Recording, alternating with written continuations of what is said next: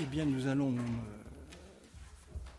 envisager aujourd'hui un lieu éminent de la transmission, un peu inhabituel par rapport à la perspective que nous avions suivie jusqu'ici, mais euh, éminemment important, éminemment significatif du point de vue de la problématique de fond qui nous occupe, la transmission de la foi, en tout cas, je, ne sais pas comment il faut l'appeler exactement, je laisserai les personnes compétentes définir eux-mêmes la manière dont ils ont pris le problème, une donnée euh, dont bien évidemment chacun peut mesurer sans peine la profonde remise en question à tous égards dans la période historique que nous vivons et dont il est intéressant de comprendre les enjeux actuels. Euh, nous y il y a à la fois l'intérêt intrinsèque du sujet et ce qu'il est possible d'en tirer d'un point de vue d'une réflexion générale sur la situation de l'acte et de la démarche de transmission dans le monde où nous vivons. C'est dans cet esprit qu'il nous a paru important, dans ce lieu spécialement, de, d'envisager la question et je laisse la parole à de mieux armés que moi euh, pour la traiter. Voilà, donc nous allons euh, faire ça à deux voix, donc Jacques Delongeau, Stéphane Benz. Moi, je vais plutôt euh, proposer une réflexion sur le sens de la transmission en lien avec la notion de tradition. Et Stéphane parlera plus sur les conditions concrètes de la catéchèse aujourd'hui. Donc Stéphane étant responsable pour le diocèse de Paris, de tout le soin pôle jeune, hein, Adolescence, voilà. Je vais partir comme le fait le, théologien, c'est-à-dire euh, très rapidement du Nouveau Testament. Je me suis demandé qu'est-ce que Jésus transmettait. Et en fait, quand on lit le Nouveau Testament, on voit que Jésus euh, proclame, et le verbe grec ici, c'est kérusso, qui a donné un terme kérigme, qui signifie la prédication, la proclamation proclame l'évangile du royaume. On dit également assez souvent qu'il enseigne, avec ce terme didasco qu'a donné, euh, on l'appelle parfois maître, enseignant, rabbi si vous voulez. Il enseigne dans les synagogues en plein air. Mais si on regarde à quel moment dans l'évangile on, on, applique le terme, le verbe qui veut dire transmettre, paradidomie en grec, à Jésus, on voit deux choses. D'abord un emploi assez fréquent, assez massif, les traductions emploient un autre terme que transmettre d'ailleurs à ce sujet. On dit assez souvent de, Jésus qu'il livre sa vie. Et le verbe qui est employé pour dire livrer sa vie, c'est ce verbe de la transmission, paradidomie, paradidonai. Et donc par exemple, le Fils de l'homme va être livré aux mains des hommes. Et un verset qui est Jean 19, euh, dans le chapitre 19 de Saint Jean, où on dit que, inclinant la tête, il transmit l'Esprit. Dans le Nouveau Testament, ce que Jésus transmet, c'est l'Esprit, et il se transmet lui-même, il se livre lui-même. Jésus transmet aux hommes de la part du Père, et avec le Père, l'Esprit et la vie. On voit dans l'Évangile que Jésus est un signe de contradiction dans le milieu religieux qui est le sien, du judaïsme religieux qui est le sien, parce qu'il ne se réfère pas à l'autorité des maîtres, dont il va transmettre l'enseignement, mais lui-même on dit qu'il transmet avec autorité, c'est-à-dire qu'il ose dire On vous a dit, moi je vous dis. Jésus pourtant n'innove pas, il ne prétend pas fonder une nouvelle religion, encore moins rompre avec le judaïsme, mais il prêche, il annonce l'accomplissement des Écritures, la venue du royaume annoncé par les prophètes, et il appelle à la conversion. Vous savez, son message est davantage un message d'accomplissement qu'une transmission, à moins que ce soit la transmission par excellence. Ce qu'il transmet, c'est la vie, la vie promise par la loi et les prophètes. Quand on regarde maintenant les épîtres de Paul ou les actes des apôtres et qu'on s'intéresse à ce que font les apôtres, on voit que eux aussi, à la suite de Jésus, proclament la bonne nouvelle du salut par la foi en Jésus-Christ, Fils de Dieu, mort pour nos péchés, ressuscité pour notre justification. Au début de l'évangile de Luc, par exemple, Luc dit qu'il a, euh, soigneusement euh, écouter les témoins oculaires qui transmettent, le terme euh, est, employé, les événements qui se sont accomplis parmi nous. des témoins oculaires qui vont transmettre des événements qui se sont accomplis parmi nous et dont Luc, après s'être exactement informé, se propose de rédiger à l'intention de l'excellent Théophile, Théophile c'est-à-dire celui qui aime Dieu, donc finalement euh, l'excellent Théophile, un récit suivi, afin qu'il se rende compte de la sûreté des paroles dont il a été instruit. Ce qui est intéressant, c'est que ce verbe instruire, c'est le verbe de la catéchèse, catéchétès, dont il a été instruit. Donc on voit ici que Luc va euh, prendre, enfin récolter les, enseignements transmis par les témoins oculaires, mais son œuvre propre, ça va être d'en rédiger un récit suivi. Et cela afin donc d'assurer la euh, théophile, nous, la, la, sûreté des paroles dont ils ont été catéchisés. Paul a conscience de transmettre aux communautés qu'il fonde des enseignements qu'il a reçus, c'est-à-dire dans son langage déjà des traditions, paradosis. Et il exhorte ses auditeurs et ses lecteurs d'ailleurs à les garder fidèlement. C'est d'ailleurs une œuvre de transmission déjà, mais qui est aussi créatrice, puisqu'à certains moments, face à certains problèmes, il, reconnaît qu'il n'a absolument aucune consigne, aucun enseignement de Jésus, et donc il va dire de de lui-même, voilà ce qu'il me semble bon. Et on a ça par exemple au chapitre 7 de la première épître aux Corinthiens, où il distingue bien ce qu'il a reçu du Seigneur une décision qu'il doit prendre. Donc nous avons ici une, notion de transmission qui est elle-même créatrice et qui est créatrice euh, d'une décision, d'une parole qui sera elle-même inscrite dans ses lettres et ensuite transmise.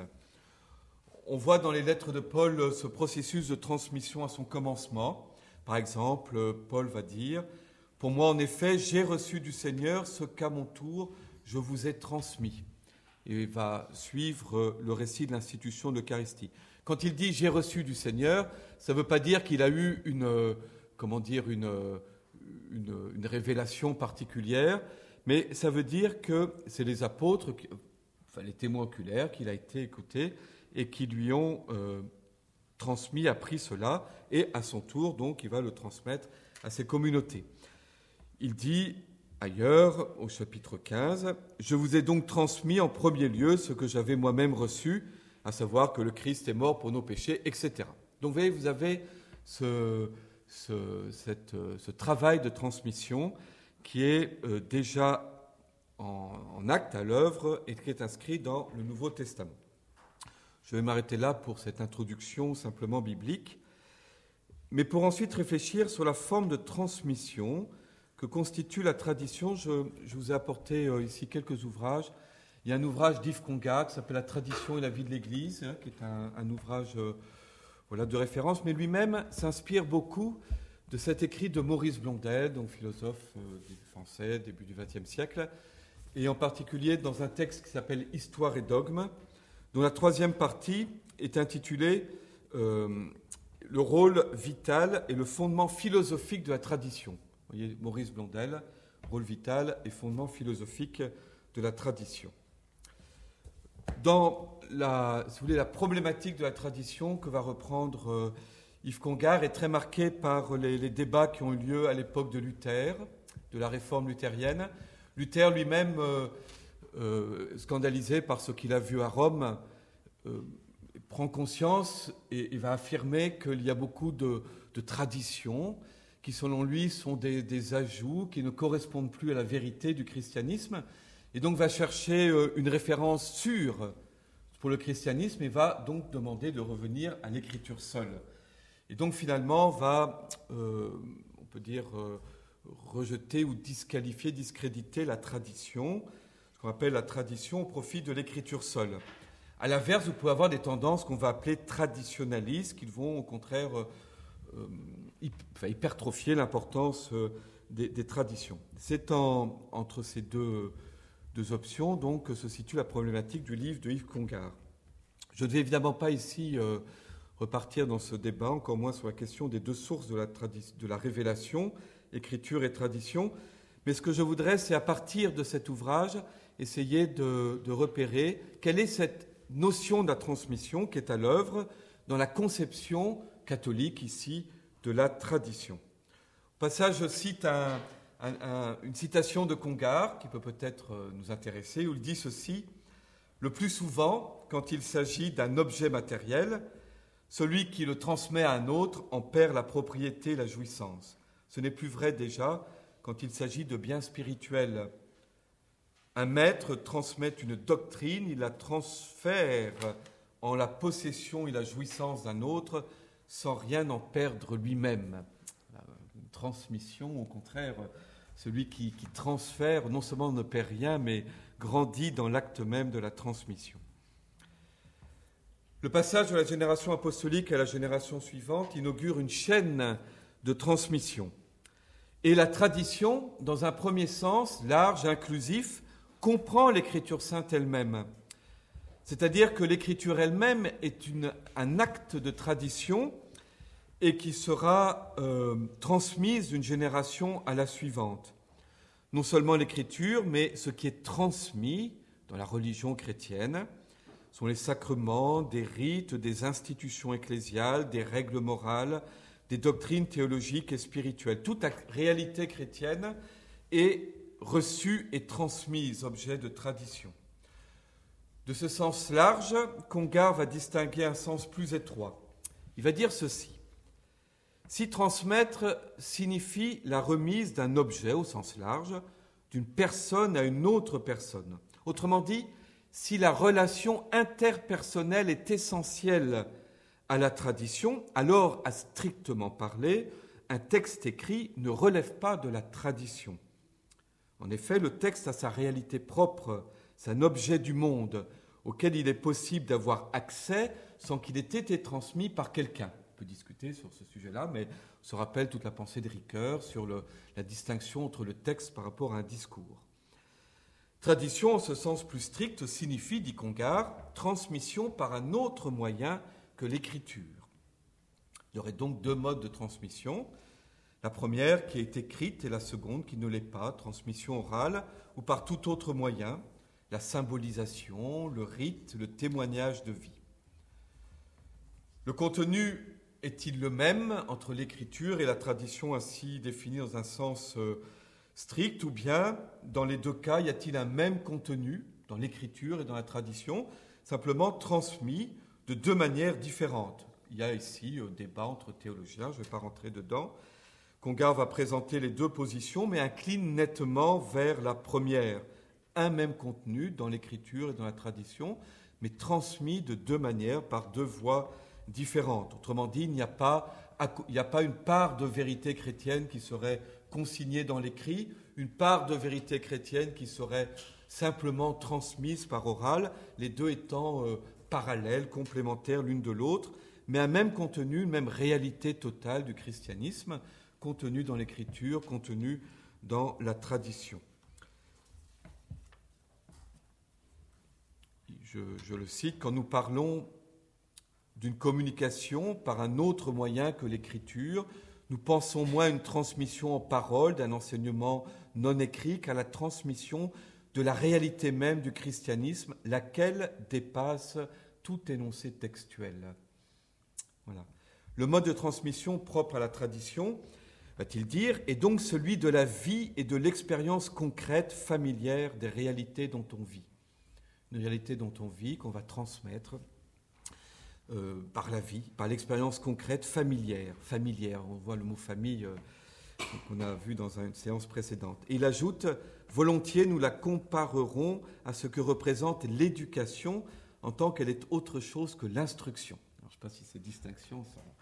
L'éducation en tant qu'elle est autre chose que l'instruction. En aucun cas, Concar va nier l'importance des définitions dogmatiques, de l'enseignement du magistère, mais il affirme que la tradition est avant tout la transmission de la vie que ces définitions ont pour objet de garder. La tradition, je le cite, est comme l'éducation, c'est-à-dire une communication de vivant à vivant. C'est la communication dont le contenu est inséparable de l'acte par lequel un vivant en rend bénéficiaire un autre vivant. Voilà. Une communication dont le contenu est inséparable de l'acte par lequel un vivant en rend bénéficiaire un autre vivant, ce qui est moins vrai d'un livre qu'on va lire.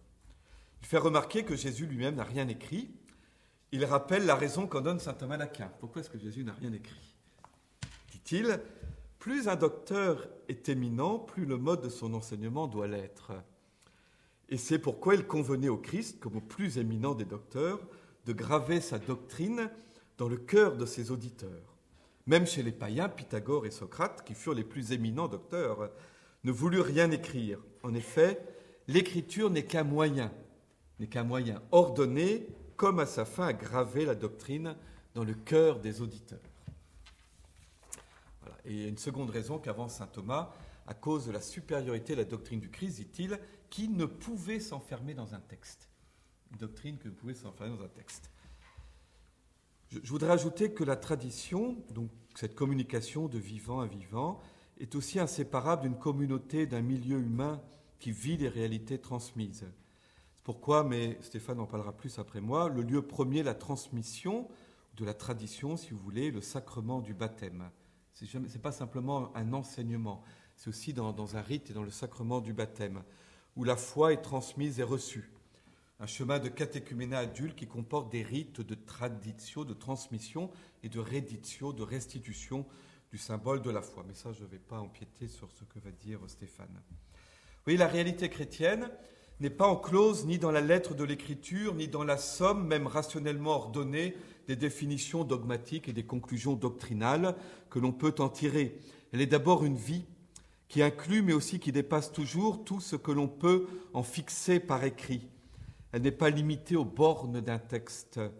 Et la tradition et la transmission, la diffusion de cette réalité totale de ce qu'on appelle l'évangile, qui, n'est pas. Les quatre évangiles, quatre livrettes sont des témoins privilégiés, bien entendu, de l'unique évangile qui est l'évangile du Christ.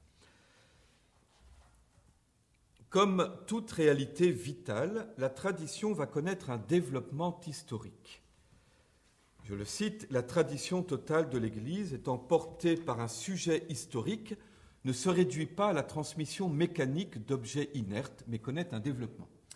On va souvent revenir sur cette image d'une transmission mécanique. Je le cite à nouveau, là j'ai toute une série de, citations. La tradition est vivante parce qu'elle est portée par des esprits vivants. C'est une transmission d'esprits vivants, esprits vivants. Et vivants dans le temps. Ils y rencontrent des problèmes ou y acquièrent des ressources qui les amènent à donner à la tradition ou à la vérité qu'elle contient les réactions et les formes d'une chose vivante, c'est-à-dire adaptation, réaction, croissance, fécondité. Ou encore, la tradition n'est pas pure transmission mécanique d'un dépôt inerte. Elle implique dans sa notion même la livraison d'un objet par un possesseur à un autre possesseur, et donc le passage d'un vivant à un autre vivant. Elle est reçue dans un sujet, c'est souligné, et ce sujet est un vivant.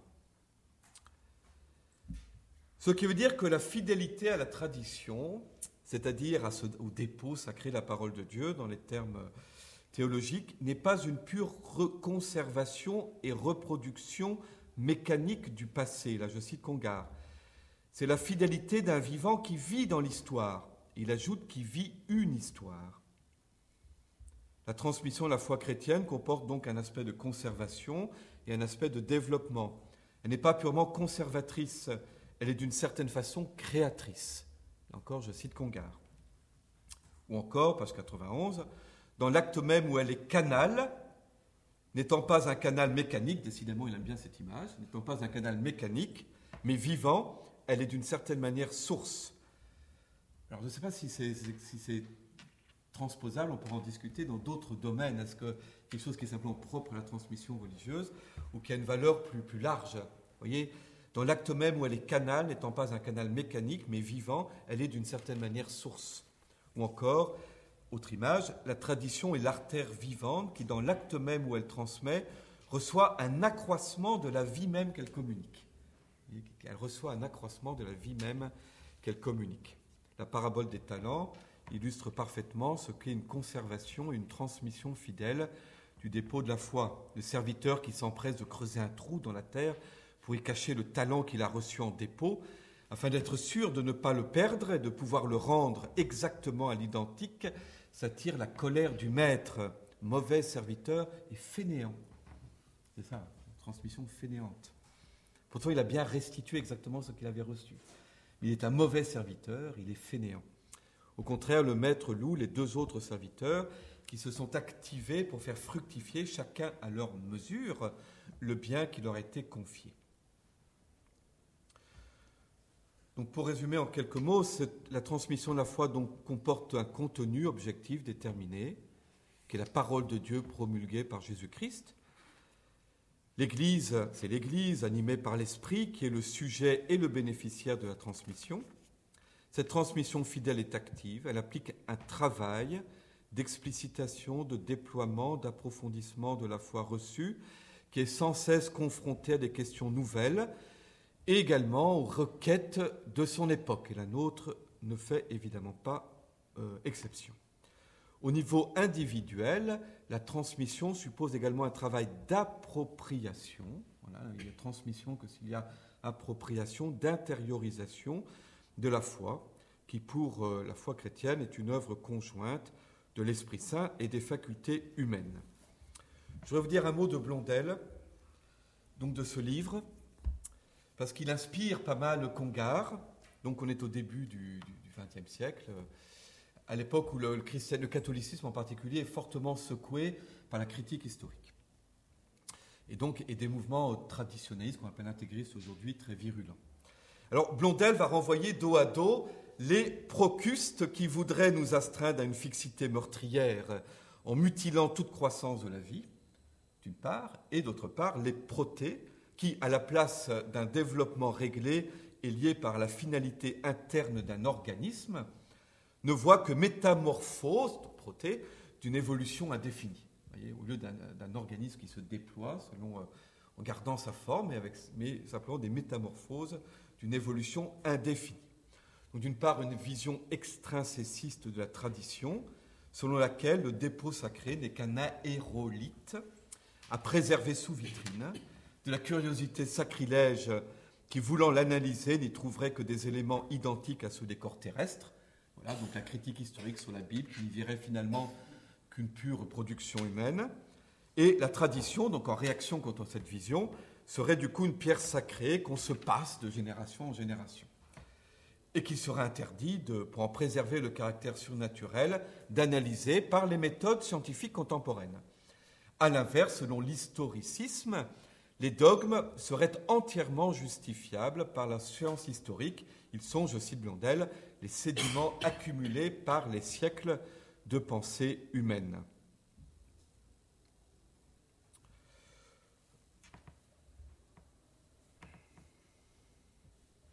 La tradition, je cite Blondel, apporte à la conscience distincte des éléments jusqu'alors retenus dans les profondeurs de la foi. la, la transmission implique un travail d'explicitation, de prise de conscience, non pas de nouveauté, d'innovation, mais de réalité qui était retenue dans les profondeurs de la foi et de la pratique, plutôt qu'exprimée, relatée, réfléchie. Donc cette puissance conservatrice et préservatrice est en même temps instructive et initiatrice. Elle n'a rien à innover parce qu'elle possède son Dieu et son tout, mais elle a sans cesse à nous apprendre du nouveau. Rien à innover, mais sans cesse à nous apprendre du nouveau, parce qu'elle fait passer quelque chose de l'implicite vécu à l'explicite connu. Un enseignement vraiment surnaturel n'est concevable et viable que si le don initial est une semence capable de croissance progressive et continue. On a ici des formules qui explique, je crois, vraiment la conception euh, catholique justement de la transmission en lien avec la tradition. On pense ici d'ailleurs à plusieurs paroles du Nouveau Testament. Par exemple, tout scribe devenu disciple du royaume des cieux est semblable à un propriétaire qui tire de son trésor du neuf et du vieux. Qui tire de son trésor du neuf et du vieux. Alors, cette phrase s'applique d'abord aux docteurs de la loi qui, qui, que Jésus est le Christ, mais elle décrit également le dynamisme de la tradition dans l'Église, à condition de comprendre que ce neuf, c'est d'ailleurs vrai pour, euh, pour le scribe, est déjà présent dans l'Ancien. Ou encore cette autre phrase de Jésus, L'Esprit Saint que le Père enverra en mon nom, lui vous enseignera tout et vous rappellera tout ce que je vous ai dit. comme si, si vous voulez, les paroles et les gestes de Jésus que rapportent les quatre évangélistes, et qui sont euh, consignés dans les écrits du Nouveau Testament, ne sont pas le tout de l'enseignement de Jésus. Et Saint Paul va dire, même si nous avons connu le Christ selon la chair, maintenant ce n'est plus ainsi que nous le connaissons, en 2 Corinthiens 5,16. C'est-à-dire que le Christ continue à enseigner l'Église, à enseigner son Église par l'Esprit Saint, qui continue d'ouvrir l'intelligence de l'Église au long des siècles et la fait entrer toujours davantage dans la profondeur de la personne et de l'enseignement du Christ. Alors toute la question, évidemment, à propos de cette question du développement, c'est qu'est-ce qui va distinguer un développement tel que je l'ai décrit, fidèle, qui est donc une, une croissance organique d'un donné qui est entièrement présent dans la semence initiale, d'une altération. Et ça, c'est tout le, Je vous fais que vous le citez, mais c'est un ouvrage qui a une grande importance de John Henry Newman, qui s'appelle L'essai sur le développement de la doctrine chrétienne, qui date de 1845, et qui est entièrement consacré à cette question. Quels sont des critères qui permettent de distinguer une altération d'un développement euh, authentique? Et vous savez, euh, il va dire par exemple, euh, Newman, je le cite, c'est une source de corruption en religion que de se refuser à suivre la marche de la doctrine à mesure qu'elle progresse et de s'obstiner dans les notions du passé. Voilà. effet cardinal, hein. donc c'est pas. Euh, et, en plus, voilà. Donc, donc, si vous voulez, le christianisme est à la fois conservateur et progressiste.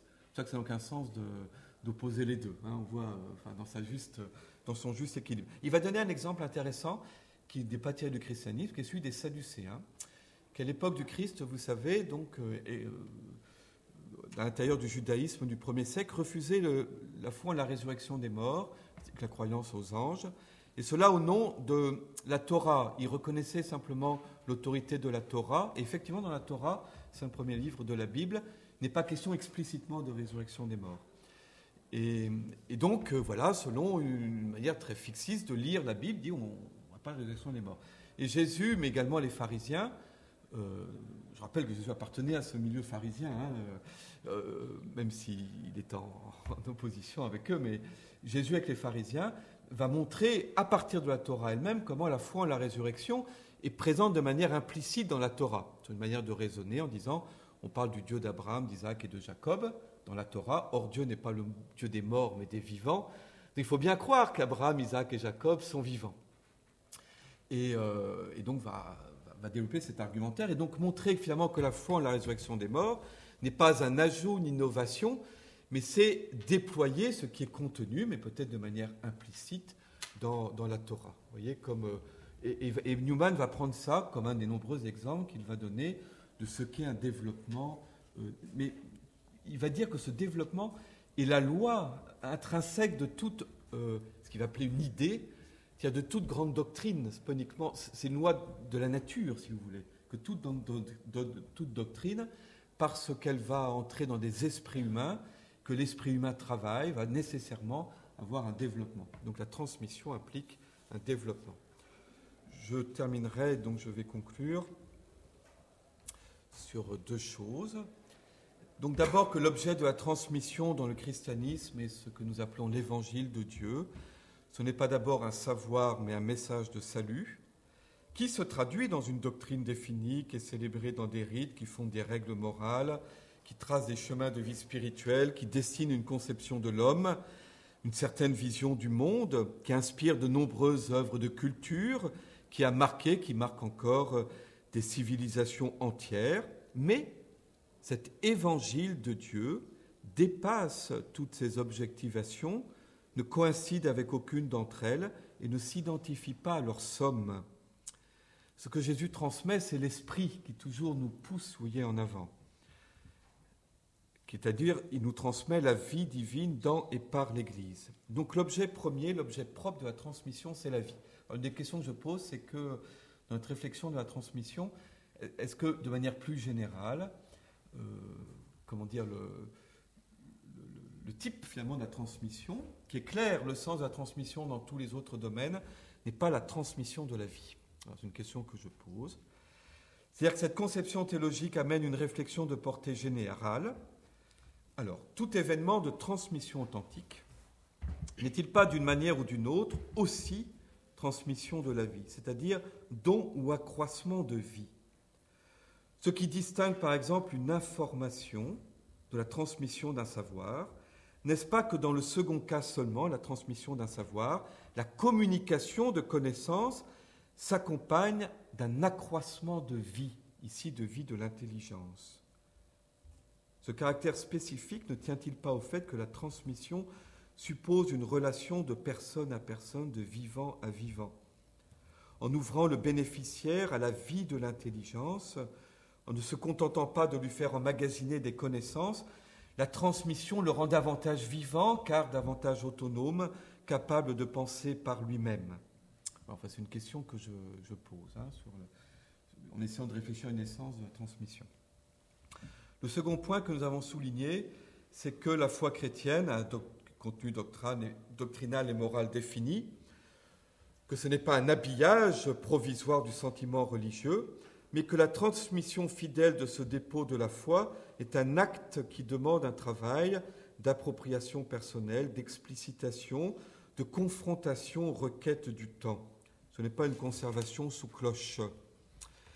N'y a-t-il pas là un second critère de transmission véritable, c'est-à-dire de transmission d'une réalité vivante, d'esprit à esprit, qui implique un développement. Évidemment, moi, c'est les domaines religieux ici. Il est d'une autre nature en science, d'une autre nature dans la culture, mais est-ce que toute transmission euh, véritable n'implique pas cette appropriation? Et donc ce travail de développement euh, euh, qui, est, voilà, qui en fait partie. Toute la différence du point de vue religieux, ça sera de mon dernier mot, entre une culture religieuse qui enseignerait le christianisme comme une chose morte, mais qu'il faudrait connaître pour déchiffrer les œuvres du passé, de la même manière qu'il faut acquérir une certaine culture de la mythologie, notamment pour comprendre Blondel, et donc qui est Procuste et qui est Proté. Voilà. J'ai dû aller chercher sur Wikipédia hein, qui était Procuste et qui était Proté.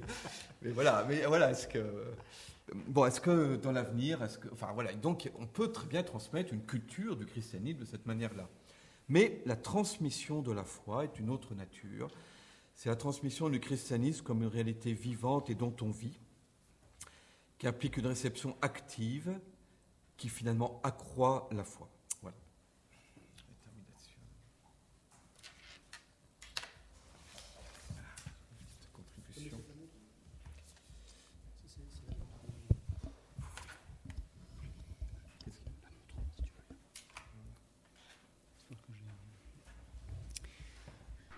Voilà. Moi je vais parler de la catéchèse.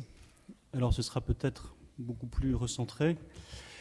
Euh, et j'en parle avec ma petite expérience euh, de prêtre, parce que je ne suis prêtre que depuis 9 ans. Voilà.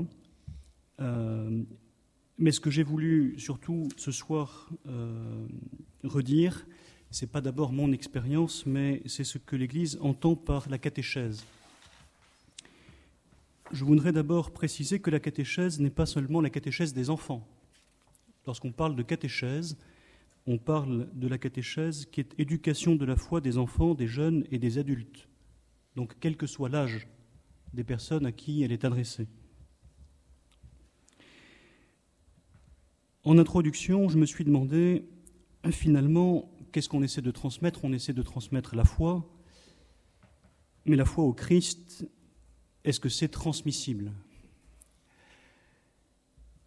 Et pour répondre à cette première question, eh bien, je voudrais simplement reprendre qu'est-ce qu'on entend par transmettre la foi.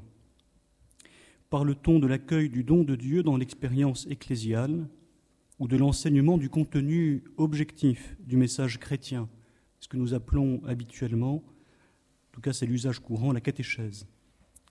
La première exception ce qu'on appelle la fidesqua consiste en l'adhésion personnelle au Seigneur Jésus-Christ. La seconde, la fidesque, est le contenu objectif de la foi professée par l'Église. L'une et l'autre s'articulent dans l'acte de professer la foi. Celui qui dit je crois dit j'adhère à ce que nous croyons. L'adhésion personnelle au Christ, la fidesqua, est, selon Christophe Théobald, qui est prêtre jésuite, proprement intransmissible. Certes, on connaît des facteurs qui la favorisent, mais nul ne peut la créer sinon Dieu. À son propos, le Concile Vatican II rappelle qu'elle requiert la grâce prévenante et adjuvante de Dieu, ainsi que les secours intérieurs du Saint-Esprit qui touchent le cœur et le tournent vers Dieu. C'est un seuil décisif qui consiste à s'intéresser non seulement à l'Évangile, mais à celui qui l'a annoncé, à son mystère, pour devenir son disciple et croire finalement à lui. Cette décision de croire est la réponse de l'homme à Dieu qui se révèle. Elle précède normalement le temps de la catéchèse, mais ce n'est pas toujours le cas, et en tout cas, elle ne peut pas, vous l'aurez compris, être provoquée. Je ne peux pas transmettre la fidesquoi. On peut faire beaucoup de choses pour que ce soit favorable à cette transmission, mais c'est Dieu qui la crée dans le cœur de l'homme.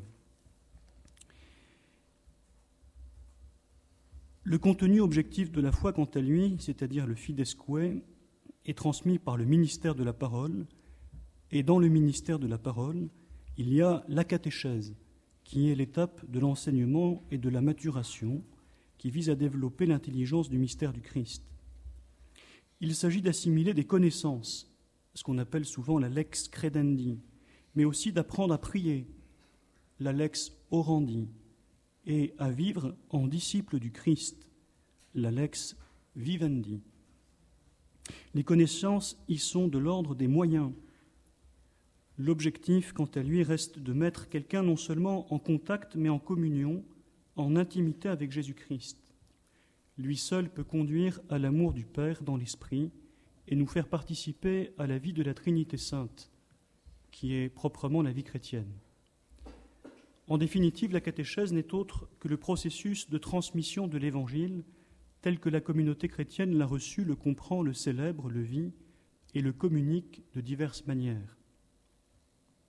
Je voudrais vous proposer une réflexion en trois temps, d'abord en précisant la nature de la catéchèse, puis en voyant comment elle est affectée par la crise de la transmission, et enfin en voyant quelles réponses l'Église apporte, essaye d'apporter à ces difficultés.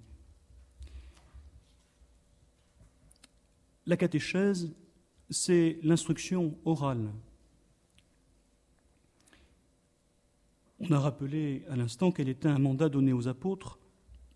Ils ont reçu du Christ la mission et le pouvoir d'annoncer aux hommes ce qu'ils avaient eux-mêmes entendu, vu de leurs yeux, contemplé, touché de leurs mains, du Verbe de vie. Cette tradition apostolique se poursuit dans et par l'Église, qui est mère et éducatrice de la foi, et c'est pourquoi le vrai sujet de la et qui est le vrai sujet de la catéchèse. L'Église, en imitant la mère du Seigneur, conserve fidèlement l'Évangile en son cœur elle l'annonce, le célèbre, le vit et le transmet par la catéchèse à tous ceux qui ont décidé de suivre Jésus-Christ. Essayons de caractériser cette transmission. Le premier élément, c'est que la catéchèse est christocentrique. Il s'agit de transmettre l'enseignement de Jésus-Christ, la vérité qu'il communique, ou plus exactement la vérité qu'il est. Mais le Christ est non seulement enseigné, mais il faut dire qu'il est enseignant. L'attitude fondamentale du catéchète, dans, la manière courante de parler, on, on dira catéchiste, consiste à transmettre ce qu'il a lui-même reçu, permettant au Christ d'enseigner par sa bouche. La parole du catéchète indispensable est au service d'un autre. Le maître intérieur, le seul maître, celui qui est dans les cieux. Saint Augustin enseigne cela à son disciple Adéoda. Par les hommes, Dieu nous donne un rappel grâce aux signes extérieurs, afin que nous retournant intérieurement vers lui, nous recevions ses leçons. Le deuxième point que je voudrais nommer, c'est que la catéchèse est ecclésiale. Dans l'Église, non seulement l'Évangile conserve son intégrité, mais il reste vivant. Karl Adam, un prêtre allemand, pouvait dire à ce sujet On arrive à la fois au Christ non par l'étude de documents littéraires morts, mais d'une manière préparatoire par le témoignage vivant d'un organisme soutenu et animée par le Christ, par l'enseignement de l'Église vivante et apostolique, d'une manière pleine, par un contact immédiat du Christ vivant dans l'Église, par l'opération de la grâce agissant en plénitude dans le sacrement. Une citation un peu longue, mais je pense qu'elle est importante pour manifester comment le Christ peut être touché dans la réalité ecclésiale. C'est pourquoi une catéchèse intégrale ne pourra se réduire à un enseignement. Elle n'est pas simplement une instruction. Elle devra intégrer la célébration du mystère chrétien et susciter la conversion à la vie dans le Christ. Je précise ces deux points. D'abord en parlant du catéchuménat qui est le lieu exemplaire de l'articulation entre la catéchèse et la liturgie. C'est le lieu archétypique de la transmission. Il y a la tradition et la réditio du symbole des apôtres, le credo, et du Notre Père. Aujourd'hui, ce sont les catéchumènes qui reçoivent ainsi le dépôt de la foi et qui sont invités à le rendre, mais ce fut longtemps un élément structurant de toute catéchèse. Ainsi, la catéchèse, et en particulier le catéchuménat, naît de la profession de foi de l'Église et mène à la profession de foi du catéchumène et du catéchisé. L'autre lieu de cette transmission, c'est l'histoire de l'Église, lieu exemplaire de la foi opérant par la charité. La catéchèse doit présenter la foi comme une marche à la suite du Christ, une séquela Christi, en partant toujours de l'Évangile. Et quand on parle de l'Évangile, bien sûr, on parle de l'Évangile quadriforme des quatre évangiles, qui sont la quintessence de la révélation, mais on parle aussi de ce livre des évangiles qui ne cesse de s'écrire à travers l'histoire de la sainteté d'hommes et de femmes témoins du Christ pour leur temps. Troisième point, enfin, et qui me paraît important, la catéchèse actualise les événements salvifiques passés et illumine les événements actuels de l'histoire humaine. Il ne s'agit pas simplement de transmettre quelque chose qui est du passé, mais d'aider ceux qui reçoivent cette catéchèse à voir comment ces événements passés éclairent leur vie présente. Dans la catéchèse patristique, le récit, la narration des merveilles de Dieu et l'attente, l'expectatio du retour du Christ accompagnaient toujours les mystères de la foi. De même, aujourd'hui, la catéchèse fait mémoire non seulement des merveilles réalisées par Dieu dans le passé, ce qu'on appelle communément l'histoire sainte, mais à l'aide de la révélation qui est source de lumière pour la personne humaine, elle interprète les signes des temps et la vie présente des hommes et des femmes. S'il n'y avait pas cet élément dans la catéchèse, je pense que ça serait simplement de l'histoire sainte et beaucoup d'enfants et d'adultes finiraient par s'y ennuyer très fort. Mais c'est cet élément-là qui fait que ça rejoint la vie concrète de ceux qui sont catéchisés. J'en viens maintenant à la crise de la catéchèse. La difficulté des institutions à transmettre a été abondamment décrite. Elle explique en partie la crise de la catéchèse, mais il faut ajouter des raisons qui sont propres à la transmission de la foi et à l'histoire contemporaine de sa mise en œuvre. La première raison concerne la théologie pratique. Nous la reprenons, nous la présentons en reprenant la conférence donnée en 83 par le cardinal Ratzinger à Lyon et à Paris.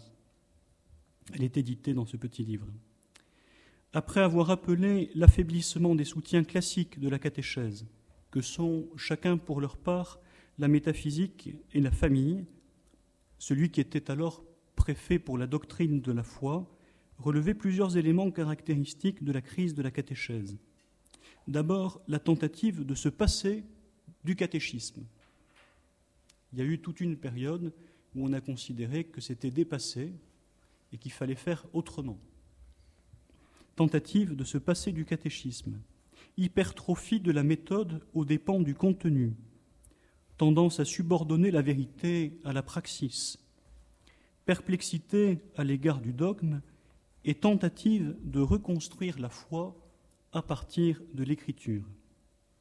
C'est là le point central de son propos, ce qu'il appelait le problème de la place occupée par les sources dans le processus de transmission de la foi, mais Jacques en a parlé un petit peu tout à l'heure. La deuxième raison de la crise de la catéchèse, eh bien, c'est la désaffection pour les tâches éducatives. Ce n'est pas propre à l'Église, mais évidemment, ça touche aussi l'Église. Marguerite Léna, qui est éducatrice, professeure de philosophie, remarque qu'au lendemain du Concile Vatican II, les formes traditionnelles sous lesquelles s'exerçait la responsabilité chrétienne de l'éducation se voyaient à la fois menacées du dehors et contestées du dedans. Menacées du dehors en raison de l'évolution rapide des mentalités et menacées du dedans suite au déplacement des priorités apostoliques. Je la cite Il y avait tant à faire ailleurs qu'il ne restait plus grand monde pour se tourner vers ces tâches de longue patience et d'efficacité incertaine. On ajouterait aujourd'hui les deux éléments suivants, le discrédit de la parole de l'adulte et l'appréhension de ces mêmes adultes face aux jeunes pris collectivement. La troisième raison concerne la personne des éducateurs. Nombre de ceux qui sont aujourd'hui en âge d'être catéchètes n'ont pas bénéficié eux-mêmes d'une catéchèse systématique et intégrale. Ils connaissent mal le dépôt de la foi et peuvent éprouver des difficultés à transmettre à la génération suivante. En 2008, le cardinal André XXIII faisait part de son analyse. Je le cite Dans la question de l'éducation, la première interrogation porte sur l'éducateur. À quoi veut-il intégrer? Avons-nous des convictions assez motivées pour pouvoir non pas dire que notre société telle qu'elle est est une société parfaite, de sorte que la génération qui suit, si elle existe, ne peut que s'en accommoder, mais affirmer que notre société est une société suffisamment démocratique et évolutive pour qu'il faille en accepter les règles du jeu, parce que c'est à travers ces règles du jeu que quelque chose pourra changer. Voyons maintenant ce qu'il en est de la rénovation de la catéchèse. C'est un parcours peut-être un peu rapide que je vous fais faire là. J'espère que vous arrivez à suivre. La conviction répétée de l'Église est que la rénovation de la catéchèse ne viendra ni d'une nouvelle théorie théologique, ni d'une nouvelle pédagogie, mais de la foi baptismale. Au baptisé, Saint Jean pouvait dire vous avez l'onction qui vient du Saint, et tous vous possédez la science. C'est dans la première lettre de Jean au chapitre 2, verset 20. C'est par le toucher de la foi, par leur vie théologale, que les fidèles du Christ connaissent Dieu. Cette connaissance, loin d'être une gnose, se traduit concrètement dans la vie des communautés chrétiennes, au point que l'on peut dire qu'elles sont en elles-mêmes une catéchèse vivante voyant comment l'Église puise aux sources de la foi le renouveau de la catéchèse. Nous parlerons de l'Église catholique dans son ensemble, des diocèses de France et enfin des paroisses. Je voudrais d'abord dire que l'Église a été profondément renouvelée par les intuitions du Concile Vatican II. Et elle a poursuivi son aggiornamento en mettant à jour ses textes fondamentaux pour constituer un corpus cohérent au service de la mission. Un tel effort n'avait pas été entrepris depuis le Concile de Trente, 1542. Il y a une nouvelle traduction de la Bible, des rituels renouvelés, un droit canonique, un catéchisme. En trente ans, l'Église s'est dotée des outils nécessaires pour annoncer l'Évangile aux hommes de notre temps. Dans les diocèses, les évêques, qui sont les tout premiers responsables de la catéchèse, les catéchètes par excellence, ont été invités, ont invité le peuple de Dieu à partir de 2002 à une vaste réflexion intitulée Aller au cœur de la foi. Puis en 2006, ils ont publié le texte d'orientation de la catéchèse en France. Et pour présenter ce texte, ils ont organisé un congrès catéchétique. C'était une première depuis 40 ans.